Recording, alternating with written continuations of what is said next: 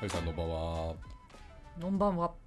ご無沙汰しております。ご無沙汰しております。なんか収録がすごい久しぶりな感じしますね。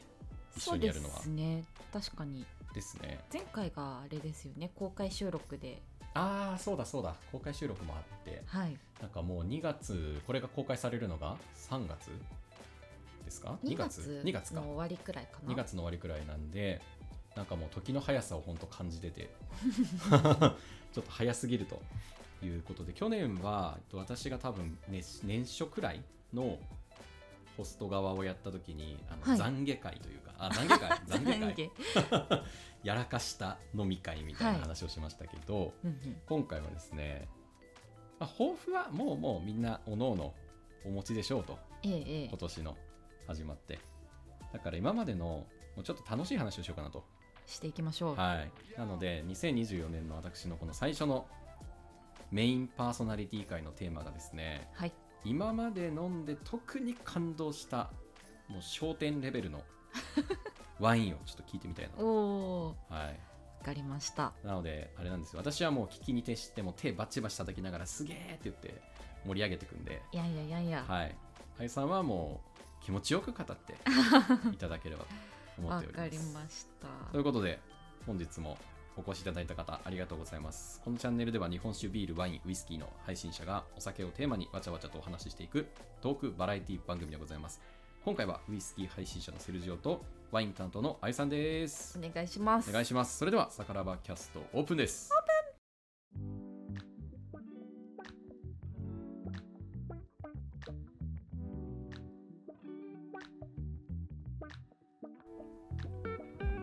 やーなんかもう寒さがほんと厳しくなってきましたね。寒いですね。でうん。もそろそろあれですよ。花粉の季節でもありますそから。っか。この時期の花粉もありますもんね。そうなんです。春は私どうですか？も春ひどくって。あー鼻水だらだら、今まだ2月の頭なんですけど、まだ大丈夫なんですけどこれからズビズバになると思います。ジュビジュバーしてくるんですねジュビジュバあ僕は秋なんですよね。そうですよね。いつも辛そうですもんね。秋花粉でその時の10月ぐらいの YouTube 私大体声が濁ってるんですよ。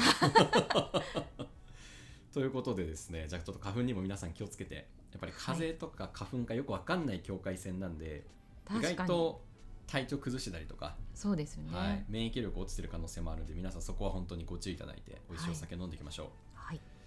ということでですね今回のテーマは今まで飲んだお酒の中で自分の担当の今回例えば私であれば私が今まで飲んだウイスキーの中でこれはやばかったなとはい。いうものですしあゆさんの場合はもうワインショップも運営されてるソムリエ歴もうかれこれ。13年になりますね。怖いすげえ。13年のソムリエと名乗り続け怖いソよムリエというからにはこうね知識の対応能だったりとかのこう期待値が事前にバチコリ高ま怖すぎる。ソムリエの資格取ったのが2011年なんですよ。とおおでもその前からももうずっと飲食店での仕事はしてるので、はい。ソムリエねこんな長いこと、だからお客さんの前に立ってる歴でいうとかなりの歴になるわけですね。そうですねもっとですね。ああだか怖ら自分でもまあワインショップも運営されてるんでいろいろなワインを選定したりとか試飲会行ったりとか。はい、あとはそうですねお店で飲んだりですとか。うんうん、あとはもうお客さんからいただいたりとかっていうのもああそうですね。そういうのもありますね。飲みなよってパターンもあればなんか贈り物でいただいたりとか。そうですねありますね。しかもミシュラン一つ星ですからね前いらっしゃったのが。はい。なんでそりゃまあいいのお値段のワインから、そうですね、はい。確まあ、かにお詳しい方もいらっしゃりとか。はい。あったと思うんですよ。で今回はその一番美味しいっていうともう再現ないじゃないですか。ないです、ね、決められないしまず。決められない。なんか点数つけて、ね、90何点とかそういう話でもないと思いますし、はい。まあね、あの一なんて言うんだろう飲み手としてはそういう評価とかの数字って見るのは面白いと思うんですけどはい。あんまりこうつけすぎるのもちょっと面白くないじゃないですか、そういう1番とか2番とか。そうですよね。なんか順位とかじゃないですもんね、うん。もうなんか順位はつけられないしね。その時その時のこう記憶に残ってるっていうのがそうですありまねすね。だからあの時はこういう味が好きだったけど今は結構味覚変わったなみたいな、まあ、味覚変わったあー。まあ、思考変わったなとかもあるでしょうし。そういうのもありますよね。だから一番決めるってめちゃくちゃ難しいんですよね。難しい。本当に。なんかワインのそのいわゆる概要の部分値段だったりとかヴィンテージだったりとかっていうところから見てさらにどういうシーンで飲んだかとかも美味しさの秘訣になってくるじゃないですか。そうですね。それは大きいな誰と飲むかとか、はい。まあ何を飲むよりも意外と誰を飲んだ誰と何を？飲んだかの方が結構大きな要素にもなってくると、そうですね、記憶に残るあのパッと思い浮かぶのが2つあって確か杉玉さんも2つだったなあ本当ですか、はあの私留学していたんですね、フランスにその時にあの結構いろんな生産者さんのところを訪問してあの酒蔵見学的なワイナリーの見学をさせてもらってなんか畑を見させてもらったり、こう樽のバーッと置いてあるところを見させてもらったりでめっちゃ楽しいんですよ。でその時に試飲もさせてもらうんですね、はいはいはい。あの樽から直接こうジャーっと注いでもらう時もあればあのもう瓶詰めしてあるものを注いでもらう時もあったんですけどそうですね。あのブルゴーニュとえっ、とねブルゴーニュにもともと住んでいて、はい。私アルザスのワインがとても好きで、うん。アルザスにもこう住み込みで働かせてあ。もらったことがあってその2つでねもうめちゃくちゃ記憶に残ってるワインがありましてじゃあそれは来週ですか？来週あ今日じゃないんですか。えっとじゃあいいいですか？じゃあまた来週。バットボタンがつく。今回このテーマで喋るのあゆさん最後なんで思いっきり語っていただければなと思っております。そうですね。じゃあまずあのー本当に私がワインを好きになるきっかけというか、うん。こういうワイン好きだなっていうのをななんて言えばいいんだろう。こう基準になったというかそういう生産者さんがいるんですけどはい。アルザスのジェラール・シュレールっていう作り手さんで、はい。あのねこの話は前回私がホストでうんうんうん。話した、あのサカラバメンバーをこのお酒に例えたらの話で、はいありましたね。はい、あの小姉さんがそのワインっぽいっていう話をしたんですおけどおそうだそうだ。のジェラール・シュレールさんのワインがとっても好きで、うんうん。小姉さんはゲビュルツ・トラミネールっていうはい。もうあぶどうゆさんあゆさんの YouTube で覚えました。に似てるなって思ったんですけどそこのジェラール・シュレールさんのところで働いてて、まあ、働くっていうか研修うん。にをやらせてもらってた時にもうその家族みんなでごはいはい。飯食べるんですね、はいはい。朝も昼も夜もえーみんなで食べるんですけど、あの昼から普通にワイン出るんですよ。すごい。普通に。こうラベルも貼られてないもう自家消費用みたいなワインがいっぱいあるんですよね。ははははははであのそこのジェラールさんの作ったワインをねいっぱい飲ませてもらってたんですけど、大変ありがたいことに。素晴らしい。そこでいただいたなんかねちょっと古いやつも出るんですよね、ほう。で普通にこうんダーッと注がれてラベルにこう白いペンでヴィンテージが書かれてたんですけど2000年00って書いてあったんですよで当時が2012年とか13年とかに行ってたんですけどそれでももう13年も熟成してるもの。えすごいと思って。えこんな古いのをこんなに気軽に飲んじゃうんですね。って思ってキュポーン開けて。キュポン開けてもうトクトクトクって注いで普通に昼にはあ。こう茹でたじゃがいもと一緒にバクバク食べながら飲んでてしてて。豪快だな。いやそのその2000年のがねリースリングだったんですけどめちゃくちゃ美味しかったんですよねそれが。いいな。なんかこうその人の作る白ワインが有名有名というかはい。あの、まあ、メインで作ってるんですけど、ゲブレツトラミネールのイメージが結構強かったんですけど、はい。こんなリースリングも美味しかったんだすごいっめてなっちゃいいな。ちょっとねそのリースリングには震えましたねどういう感覚なんですか？なんかその震えるワインに出会う時に頭の中で走る衝撃は。なんでしょうね。あの体に入ってくる感じが違う気がしますね。はあ。のもともと私はなんていうかなビオとか、まあ、自然に作らあれたうんうん。ワイン、うんビオっていうとねなんかちょっとあれなんですけどこういろんな意味がはい。入ってきちゃうので一口には言えないんですけどなるべくそういう自然に作られたワインが好きで、まあ、好きになってこのジェラールさんのことも知ったんですけど、はい。その体に入ってき方がそういう作りをしたワインの中でもよりなんかナチュラルに入ってくるスーッと体に馴染む感じがするとか入ってき方が違う。なんて言うんでしょうねその感じ。なんか熟成したウイスキーとかもやっぱアルコール感っていうのはなくて、うんなんかもう液体がこう揺らいで柔らかいみたいな感じわあわかります。の なんかキラキラ輝いてすごくこう揺らめきながら入ってくるみたいな。わかります。感じがあるのもあるんですよね。はい。それとちょっと感覚的には近いものもあるのかな。どうなんでしょう。深いんじゃないかな。どうなんだろう。なんかね。お酒を飲んでるっていうよりもなんかこうそうそうう体験をこう大きい体験をしてるな今みたいな。そうなんです。なんかお酒っていうよりももう本当にそういう液体を飲んでるみたいうんうん。あーめっちゃわかります。あーなんとなくちょっと同じではないんですよ。なんかそういうお酒によって通ずるこう大きな心に刺さる体験みたいな感覚はわかりますな、ね、なんかもうなんて言うんでしょうね体の中が綺麗になっていくような感覚というか。わかりますもうねサーンってそのさーんサーンって。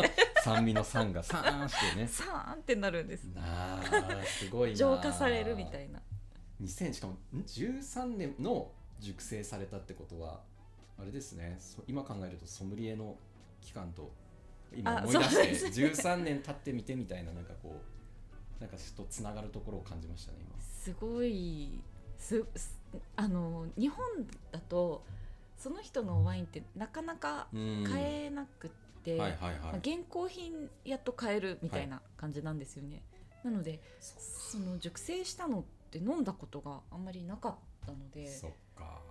でなんかねあのーこういうとちょっと悪い言い方になっちゃうかもしれないんですけど、はい。熟成感を感じさせなかったんですよ。すっごいフレッシュで。そうなんですね13年。だけどそんなに熟成感のあるタイプとはまた違う。そうなんです。もっとなんかじゅあの熟成したのだと角がこう酸味の角が取れてうん丸くなったり、そうですこねう奥行きのある味わいになったりちょっとなんて言えばいいかな。ワインの言い方だとだと枯れたっていう表現したりするんですけどありますね。ちょっとこう味わいが落ち着いてワントーンはい。こうダークな感じになるとか、そういうイメージがあったんですけどそのワインはめちゃくちゃフレッシュでなんかうん本当生きてるって感じ生でした。きてる。あーなんかその感じすごくわかる気がしますね。なんか熟成って何が何でもいいものじゃなくて、うんうん。熟成していく中で個性が削れてっちゃうものもあるじゃないですか。そうですね熟成風味がはい強くなるそうそうなんっですよ。てありますよね。結局どれ飲んでも最後は同じ味に覚えてしまうよううんなうん。これじゃあ結局まあウイスキーの場合だったらどこの蒸留所でもバーボンダルで20年30年寝かしたらまあ大体こういう感じになるよねっていう大方予想がついちゃうみたいなのがあって。だから結局はもともと作った場所は全部違うし製法も違うのに熟成のよる影響が強すぎちゃって、うん大方熟成で味がもう決まってしまうところがあると、そうなった時にもう20年30年経ったものってそういう蒸留所らしさみたいなものを見つけるのが逆に難しかったりすることもあるんですよねなるほどです。なんか削れていくものがあるというかはい。だからすごいわかる。ゴツゴツしたその粗さも良かったんだけど熟成によって角が取れていくことで逆に全部同じ球体になっちゃったみたいなうんうんうんうん。感覚っていうんですかね、わかります。すごくわかります。その中にこうその蒸留所の個性が輝くものも一緒に残ってるものがすごくやっぱいいものなんだろうなっていうのは思うんですよね。いやおっしゃる通りですね。なんかそういうのもあってあのすごく生命力の強いブドウをこの人たちは育ててるんだなと改めて。ああいいですね。生命力が強いこといいですね。いいことですね そうなんです。生きてるワインンっていうのがまさに生きたワインっていうところが本当つながってくるんですねそれに。そうですね。生きもう生きとした。体感した。っそうか。ていう感じですね。良いワインは良いブドウからで良いブドウは良い畑からってよくはい。言われてますもんね。そうなんです。なそうなんですよ。それは大事だな。特にやっぱそのワインとか、まあ、醸造酒お方そうですけど原料からのダイレクトに味がこう品質が左右されていく部分も大きいじゃないですか、そうですね、はいまあ、蒸留酒がそういう原料による影響がないかっていうとももちろんあるんですけどうんうん。なんかそのより人と畑と味っていうところがなんかすごく密接につながってるなっていう感じはしてそいうてですね。なんかそこがこのブドウの生命力っていうところまでやっぱじゃあ麦芽の生命力とか考えたことがないわけですよなかなか。うん。生き生きしたそのいい感じでこう丸くなってる麦芽の甘みがあったり逆にちょっと荒々しくいい感じで尖ってる麦芽の風味があったりとかあるにせよなんかその作った人の顔が見える的な。あーそうですね。そこはなんかこうウイスキーとかだといろんな工程がそうですね。ああってこう作り手さんの持っていきたい味につ持っていきやすいのかなっていうのはあるんですけど、はい。ワインの場合は本当にもうブドウ次第、どういうふうにこういう工程でこの味になるっていうのがあんまりないんで確かにな。ダイレクトですね。余計その今度はブドウが不作とかあんまり良くない時代とかになると、結構影響力大きいですよね。あそうですうん。ね、やっぱり品種だったりとかそこでの生産者さんが限られてくる話になるとなかなかその本当に一期一会的な要素だったりとか運要素っていうのも絡んでくるのかなっていうそうですね。結構はい。ボトル差とかもありでますし。すよね。なんかだからそこがすごくワインもしくはその醸造酒の魅力の一つかなと思って特にワインはなんかその変えられないものうんうんの要素がすごく大きいなって、確かにそうですね。ブドウの出来不出来。うん。で生産者さんの代が変わったりとか。そうですっていう要素だったり。ねなんかどっちかというとウイスキーは先代が作ったものを現代の人が届けていくっていう仕組みなので基本は。そうですよね。はい。時間かかりますしね、昔の人がどういう仕込みをしてたかっていうところとそれをどう受け継いで今の人たちにこうウイスキーをお届けしていくかっていう、うんまあ、なんかこう本当に長期のリレーみたいな感じなんですよね。いやウイスキーはね本当歴史を飲んでるなって感じしますよね。今日キラーフレーズ出ますね。はい出ます。パンチライン出ちゃう。聞かせてきますね。確かに歴史飲んでるな。ワインはなんかこう本当に自然の恵みと人の顔というかそれをなんか味わってる感じするんですよね。うんうん。なんかこうよくある両手でこう、ね、手手の上にブドウ粉を乗せてこうさーって届けるみたいな そんな感覚が強いですね。確かに農作物みたいなあ本当に感じですよね。本当そうだと思います。なんか野菜とかと一緒で、うんうん。今年はなんか雨が少なくて何々の野菜が不出来でとかっていうのとなんかすごいち通ずるっていうか。ありますあります、が生きてるんですよね自然の中で、ね。本当に、まあ、ウイスキーが生きてないとかってわけではないんですけど、うんうんうんうん。なんかより密接だなっていうそうですね。感じがしますよね。じゃあちょっともう一本の話いいですか？こういう話ちょっと楽しみ。楽しくなっちゃうから。もう一い本や最初はアルザスですよね、はい。アルザスの生産者さんの話。とはい。もう一本はブルゴーニュなんですけどあのそうもうねブルゴーニュはね大変なんですよもうもう今とにかく高くなっちゃってどんどん高騰しちゃってなんですけどね。本当ありがたいことにブルゴーニュに住んでたおかげであの本当ブルゴーニュのいろんなところを見学させてもらってあとブルゴーニュでもあのメルソーっていう村ではい。あの研修したりしてたんですけど、そうだ。その研修先の話もねしたいなと思ってたんですけど、い。ちょっとその話は別で。あ別で。別でめちゃくちゃ衝撃を受けたのがえっ、とねブルゴーニュの北の方あのブルゴーニュってねいろんなこう地方があって、まあ、よく聞くシャブリとか、はいありますね。はかなり北の方でちょっと離れたところに南北に細長くダーッと続いてるコートドールっていうああコートドール聞いたことある。地方が、い地方、はいはい県があるんですよね。でコートドールの北側が結構赤がたくさん作られてて、まあ、コートドニュイって言われるんですけど、はい。その南側がコートドボーヌって言われうんて、うん。あの白がよく作られるところなんですね。で私が研修を受けてたのはこのコート・ド・ボーヌの中のムルソーとかはい。ピュリニー・モンラシェとかっていう村にいた人のなんですけど、はい。えっ、とねコート・ド・ニュイのさらにうんえっ、とねコート・ド・ニュイの中でも結構北側のフィサンっていう村があるんですね。ここはですね結構マニアックというかコートの匂いの中でもそこまでこう光が当たるような村じゃなくって、はあはやっぱりボーヌ・ロマネとかジュブレ・シャンベルタンシャンボル・ミジニとかはいってすごい聞いたことあると思ううんですけど、聞いたことあるもんばっかだそういう村のワインがすごくあの、まあ、高いっていうのもある格し、式高い感じですねそうですね。っていうのはあるんですけどその中で言うとフィさんってそこまでこうちょちょっと地味めな村なんですね。うん。めちゃくちゃ有名なのがこれってあるわけじゃなくはいはいはいではいでその村で作られたワインがえっとねちょっとややこしいんですけど、うんうん。ボーヌ・ロマネっていう村にワイナリーのある人が、はフィサンという畑であごめんなさい。フィサンという村でも畑を持ってて、はいはい。でそのフィサンで採れたブドウを自分のワイナリーに持ってきて醸造するっていうそういうのが、まあ、よくあることなんですけど、そのウォーヌ・ロマネに蔵を構えてるリシャール・マニエールさんっていうはい。生産者さんがいて、でその人の作るフィサンにめちゃくちゃ感動したんですよ。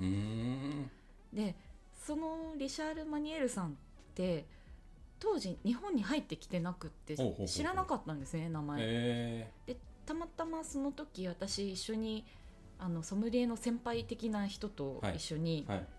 あの超有名なドメーヌにあのワイナリーに見学に行ってて、そこはねジュブレ・シャンベルタンの村見学してたんですけどそのたまたま見学一緒の時間に来てたスイス人がいてうんうんでなんかねすごい金持ちそうな スイス人の団体で なんかあのめちゃくちゃ買い物してたんですよ。すごそうなんか。であのフランス語がわかるのでやり取りしてて、はいはいはい。君たちどっから来たの?」みたいな。で日本ですみたいな。でこういう日本でこういう仕事をしてて、うんうんうん。ワインの勉強にみたいなうんうんうん。話をしてたらすごい喜んでくれて。いいですね。で明日あのボーヌ・ロマネに行くから一緒に来なよって言われて。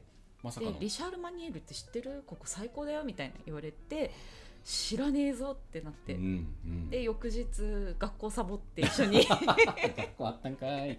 学校サボって一緒にあの見学行かせてもらって、はい。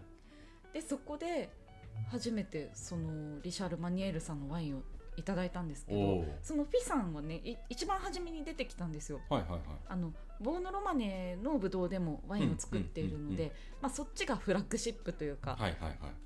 まあ、よりちょっと高級なやつなんですけど、そうその時初めてフィさんを飲んでなんだこれってなってめちゃくちゃ美味しかったんですよ。えー、飲んでみたい飲ませてあげたい。そこまで。だってもうストーリー今どんだけもう伏線が散りばめられごめんね。すごく分かりにくいよね。すいません。いやいやそんなことないですよ。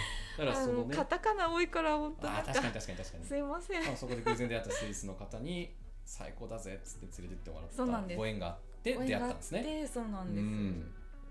もうね最高だったんですよね。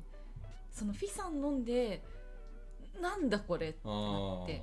まあもちろんボーノロマネもその他の高級キュベもはい。全部美味しかったんですけど一番びっくりしたのがそのなんこういう言い方あれなんですけど、はい。一番エントリーラインというか、まあ、その中で一番安いワインがフィさんだったんですね、うんうん当時いいくらだったかな？10ユーロとか。まあ、当時はまだそんなにユーロも、はいはいあの高くなかったので1300円くらい？普通に考えたらそうですよね。だってもともとフラッグシップの、まあ、有名な方があって、そうですね。どっちかっていうともう本当に安価で手に入るようなタイプで出されてたわけですよね。そうなんです。それがフィさんだったんですけどめちゃくちゃうまくてびっくりしたんですよね。いいいい出会いっすね。で特にその人は美容とかはい。そういうのもやってなくって、はいはいはいはい。あの本当に もうなんなんて言うんでしょう観光的というかうん。お父さんがやってたように自分もやってるよみたいな。特になんかワイン作りまあブドウがワインになるだけだからね。ちょっとこうやって、まあ、学校で習ったことをとあの、まあ、父親から習ったことを今も変わらずに続けてるだけみたいな。へ特になんかそのなんて言うんでしょう。生命力のあるブドウとかそういうのはそんなになくって、本当に自然体に実直にやってる感じなんですね。はいやってるだけっていう。へえ今その同じようなタイプを探そうと思えばどうなんですか？あるけど、はい。あってもめちゃくちゃ高かったりとか なんかこんななんか朴突とした感じの人がなんかもう本当に淡々と毎日同じことやってみたいななんかこう高級ワインを作ろうみたいなうん。感じでやってないんですよね全然、うん。すごい自然体なんですね。そうなんですそうなんです。それがなんかもうすごい素敵で。変に飾らずというか実直に素直に毎日 毎日やるべきことやって。そうなんです、へー。でもうその人の本当ファンになっちゃってそれで。あの何回かあのフランスにいるうちにあの訪問させてもらったんですけど美女を連れて行った時はすごい喜んでました。どどこも世界が共通ですねそういう話は。美女を連れて行ったらすっごいなんかあれこんな喋る人だったっけみたいな感じで喋ってくれるしあの写真を撮ろうよって向こうから言ってきてくれて。すごいなんか人間味あるな。めっちゃ面白かったです。人間味あるな。もう本当なんかあれですね。あの畑耕すのに馬を使ってたりとかこう本当昔ながらのやり方をずっと続けてるっていう人で。えー、なんかいいな。そういうこう光があんま当てなかったところに思わず出会っちゃったっていう。もう出会っちゃったって感じですね。それはなんかいろいろこうなんていうんでしょうね。ギリギリギリギリってこう弓を弦を引いてバッて離した時にめっちゃ遠くまで飛んでくるような感じの ためがあったっすねそこまで。そうですね。もう本当知らなかったんで私のその先輩もめちゃくちゃワイン詳しい人でもうブルゴーニュとかも当時からねめっちゃ出してた人だったんですけど、うん。その先輩もってしても知らない、っていうワイナリーだったんで。超こうなんだろうな。まだ発掘されてなかった素晴らしいこうものがあったわけですね。まあ、今ではそのリシャール・マニエールさんのワインも日本には入ってきてるんですけどやっうんぱねあの日本で飲んだ試飲会とかで飲んだことあるんですけど、はい。あの時の感動は何だったんだろうっていうくらなんかね全然その現地で飲んだ時の感動がすごすぎて。ああなるほどなるほど。そんなに揺さぶられる。しかもなんかそのあんまりこうまあそこが美味しいよねみたいな感じじゃないとこなわけですよね。知られてない全然。そうですね。でもそのスイスの人はそれを知ってたんですね。そうなんですよ。びっくり。へえよく見つけましたね。普通になんかね100ユーロとかするようなワインをガバガバ買ってた人たちだったんですけど ここ安くてうまいんだよみたいな感じで。すごいな。なんかそれは本当唯一無二の体験って感じしますね。同じようなこう例えばじゃあ安いワイン安いっていうのもねどっからどこまでっていうのはありますけど、いわゆるるこうリーズナブルに飲める価格帯ってみんながなんとなく共通で認識できそうな価格帯ってなった時のものを片っ端から飲むのって大変じゃないですか。大変です、うん、その現地まで行ってさらに飲めたっていう付加価値も大きいですよね。それはやっぱ大きいですねですよね。一気にそこでファンになっちゃったわけですうんうんんうもね。んそれはなかなかずっちい体験してますね。ずっちいんですよわあなんかそういうのすごいわかるな。いやいいっすね。なんかやっぱこう蒸留所とかだとある程度やっぱ数が限られてくるんですよ。100箇所とかちょっとあったりとか。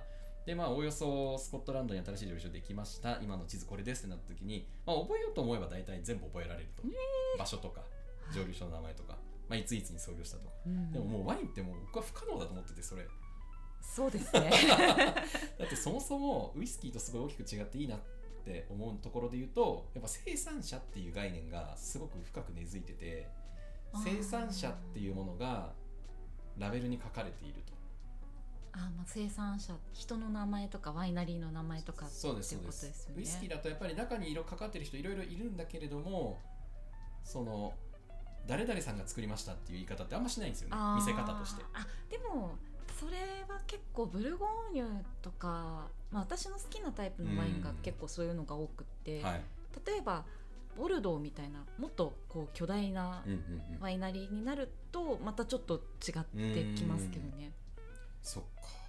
いやなんかそれだったとしてもすごくこう人と畑とブドウが根強く結びついてるなって感じはしますね。そうですね。なんかよりこう人の手が加わってる感は、だって蒸留所行っても作り手さんに会って話聞くってなかなかできないですもん本当に。あそうなんですね。はい。やっぱ大きいところだとかですけどね、はい。あまあ、現場でねそのクラフトの蒸留所とかだったら最近は見学始めててすごい距離が近いところで話聞いたりできますけど、ーうんうん。やっぱり大きい工場とかだと専用の PR の案内の人がいたりしてあ作りの現あ場をど。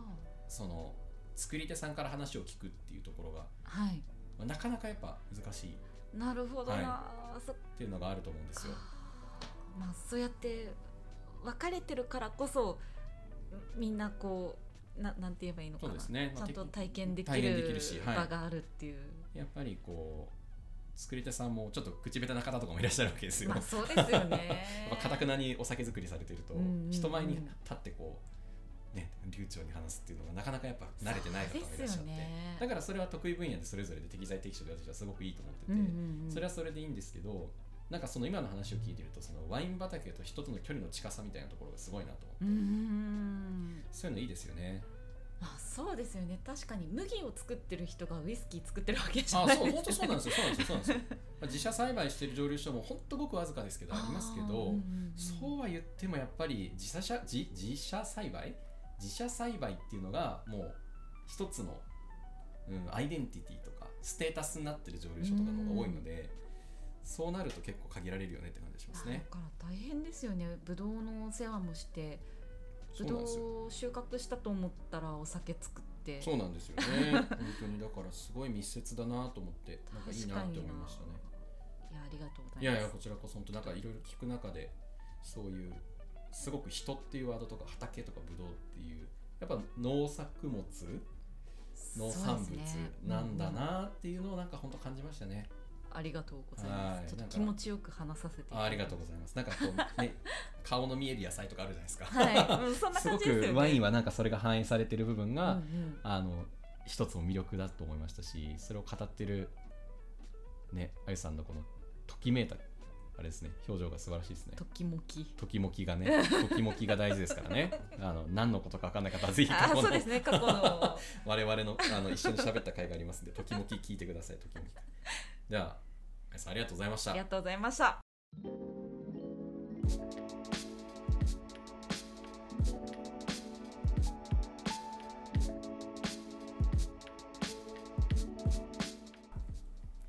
いやー、ちょっとやっぱこういう話はね、語り足りないですね。足りないですね。私今聞いてる方きっとワイン飲みたくなったんじゃないかなって思いますけど、飲もうぜ飲もうぜ。飲もうぜ飲もうぜということでね、やっぱり日々何かこう美味しいものに出会えた時の感動とかってすごくこう人生を豊かにしてくれるものだと思ってて、うん。